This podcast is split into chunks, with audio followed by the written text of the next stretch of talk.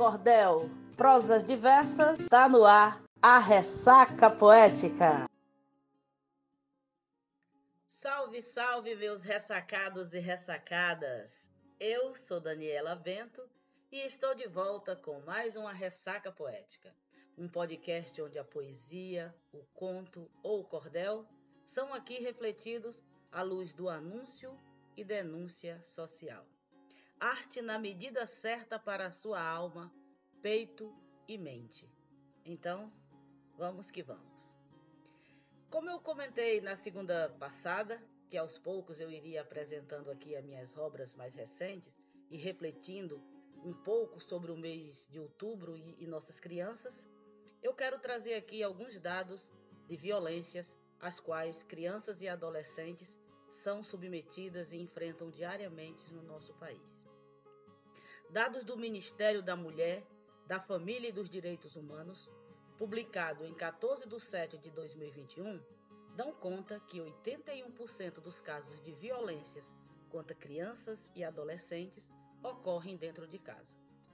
A maioria dessas violações são praticadas por pessoas próximas do convívio dessa criança, do convívio familiar, como a mãe, o pai, padrasto, madrastas e ou outros familiares. Essa pesquisa também revela que mais de 93% das denúncias são contra a integridade física ou psíquica da vítima.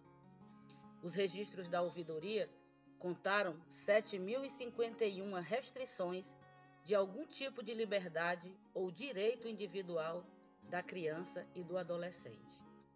Outras 3.355 vítimas também tiveram direitos sociais básicos negados, como a proteção e alimentação. Um dos dados mais preocupantes é a frequência das violações registradas. A pesquisa alerta que mais de 70% ocorriam todos os dias, como indica 23.147 denúncias, e do total do primeiro semestre de 2021, 10.000 365 ocorriam há mais de um ano antes do registro na ouvidoria. Além dessa violência, eu quero trazer aqui uma outra violência a quais as crianças e adolescentes, em especial os pretos e pretas, pretas e pretas, estão vulneráveis diariamente, que é a violência cometida pelo Estado brasileiro. 35 mil crianças e adolescentes foram assassinadas em cinco anos no Brasil. O número de mortos até quatro anos cresceu em 27% em 2020, diz um estudo do Fórum Brasileiro de Segurança Pública e o Unicef, que foi publicado no portal do G1 São Paulo no último dia 22 de 10, agora de 2021. Segundo o mesmo estudo, 35 mil crianças e adolescentes foram assassinadas no Brasil entre 2016 e 2020.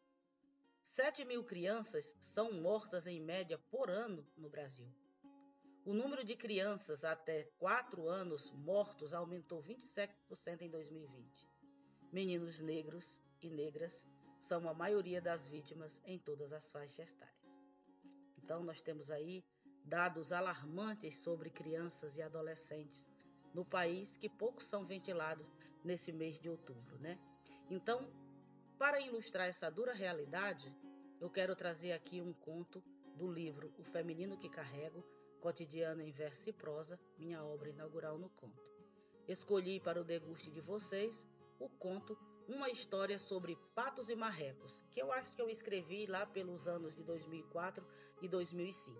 Esse conto, em sua essência, é, traz um pouco de uma das faces das muitas violências às quais as crianças, as mulheres, os adolescentes estão expostos na nossa sociedade. Então, com vocês, uma história sobre patos e marrecas.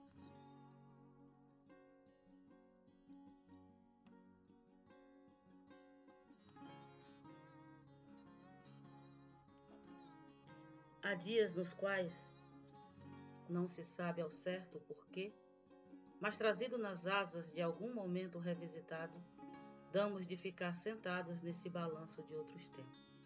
Nesta manhã, visitam-me patos e marrecos. Havia um tempo em que os patos e as marrecas eram meus companheiros. quando tudo se transformava naquele espaço hostil, típico de um casamento falido, era o grasnar desses bichinhos que me acudiam.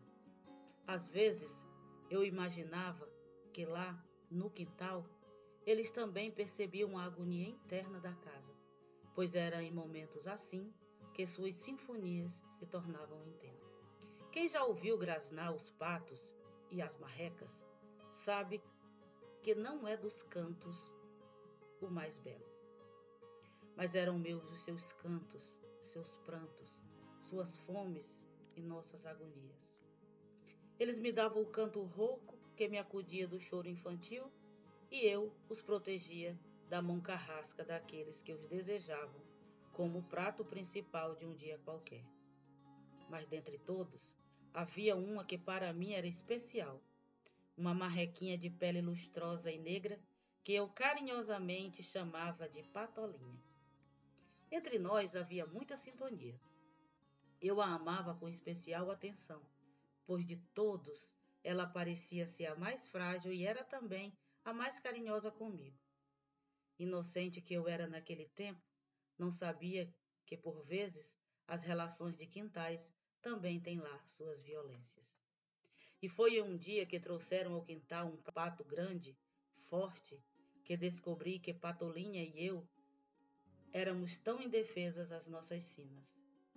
As dores daquela manhã talhariam minha alma de uma verdade ímpar que me parecem ter vestido os anos seguintes da minha vida. Ainda hoje não sei por que razão ele bruscamente matou minha companheira de penas lindas. Patolinha foi talvez para o além para onde descansam as almas dos patos bons. Aquele que a matou e também morreu sob a mira de minha fúria, há de ter carpido mais que aquela água quente que lhe arrancaram as penas. Dessa tristeza primeira ficou a lembrança revisitada nessa manhã, nem sei porquê. Das tantas outras perdas que assolam minha vida, ficam em dias assim um vazio, uma busca e uma saudade, não apenas da patolinha, minha amada marreca de penas lindas, mas de um tempo em que o quintal e eu éramos plenos, completos, ainda que vez ou outra o grasnar fosse o apelo de fuga da realidade do meu lar. Nessa manhã cinza de sol nublado, queria ser criança assustada para ter de volta a fantasia do que já não há. Eu sou Daniela Bento e vou ficando por aqui na esperança que esse podcast possa levar você que ouviu a refletir naquilo que você pode fazer para mudar essa dura realidade e essas estatísticas do Brasil. Lembrando que esse é um podcast que é 100% alternativo, eu faço com meus recursos próprios. Se você quiser colaborar, se você quiser contribuir, compartilha com seus amigos, com suas amigas, me segue nas redes sociais, arroba daniela.poeta, arroba ressaca.poética, leve essa mensagem mais longe. Se quiser contribuir financeiramente, temos o Pix aí também no link do canal. Então, um até breve e até a nossa próxima Ressaca Poética. Axé. Olha aí. Olha aí, ai, meu olha aí, olha aí, é o meu guri. Olha aí, ai,